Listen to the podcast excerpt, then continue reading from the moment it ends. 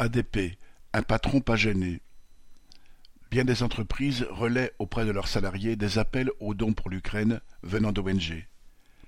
Les travailleurs n'ont évidemment pas besoin de leur patron pour se sentir concernés, et si l'élan de solidarité dans la population est réel, il n'a rien de commun avec le cynisme des directions d'entreprise.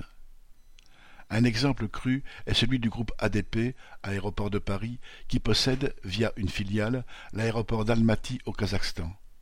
En janvier, un mouvement de révolte contre la vie chère secouait ce pays et les manifestants avaient occupé cet aéroport.